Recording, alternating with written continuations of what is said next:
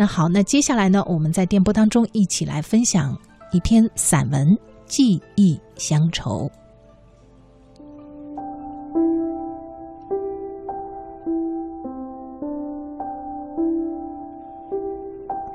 家乡的味道，如同琢磨不透的爱情，让我难以诉说其中的百般滋味。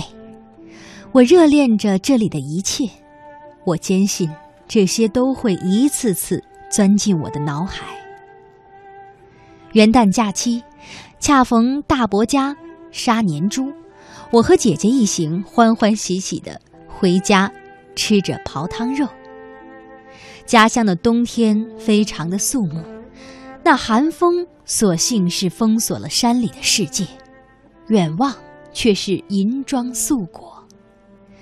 我在车里望着窝在山腰的雪，顿时如同一块面包上的奶酪。站在这儿，我的记忆顿然后退到了过去的岁月，山水环抱的渔家村，如同一部写满幸福的史书。这里的一切都是那么的熟悉，高大的马鞍山，如同一座巨人卧在村前；那峻立的山腰，藏着各色的山珍。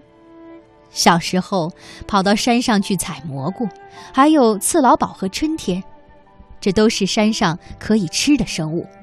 山下一条条弯弯曲曲的小河依村而过，它如同一条纽带坠在那。河里还会有小鱼和螃蟹。小的时候，我就和妹妹在河里整点海鲜产品，油炸螃蟹，那可是村里每个孩子都喜欢的一道菜。啃着又香又脆的蟹脚，只听得到耳朵里满是咯吱咯吱的响声。当然，吃刨汤肉，也是家乡特有的一种民族习俗。它彰显了人们对生灵的一种敬重，也显示着家人的好客。小时候恰逢吃刨汤肉的时候，孩子们就好开心呢。我害怕杀猪，因为我觉得那声音过于凄厉。我一听到杀猪的响声，就会立刻躲到被子里，不敢出来。家乡的一切似乎从未改变。改变的，只有人们的容颜。而今，熟悉的风景下，整个一个陌生的自己。我用笔写下了这些文字，却总是觉得它满是湿润的。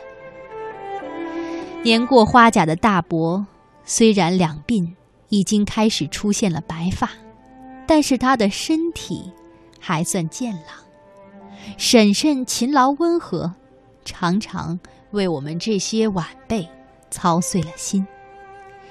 岁月刮走的，不单是容颜，还有那些远去的欢乐。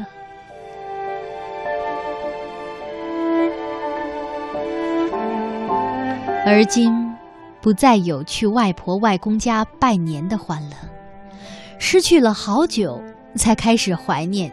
那美好的记忆，外婆孤寂的躺在那座荒芜的坟里，而外公孤零零的生活在崇山峻岭的背后。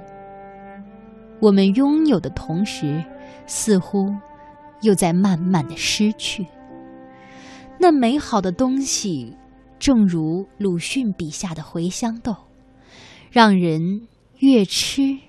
越是潸然泪下，不再有翻山越岭、一家一家拜年的温暖，不再有积攒压岁钱、买纸买笔的欣喜，不再有一大家子人围着几张桌子过年的幸福。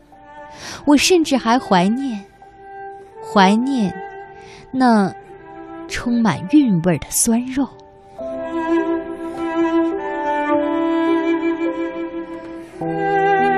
这些家乡的记忆，这些都是家乡的味道。我有一种莫名的心痛，它牵着我脚下的这片土地，和一颗远方的心。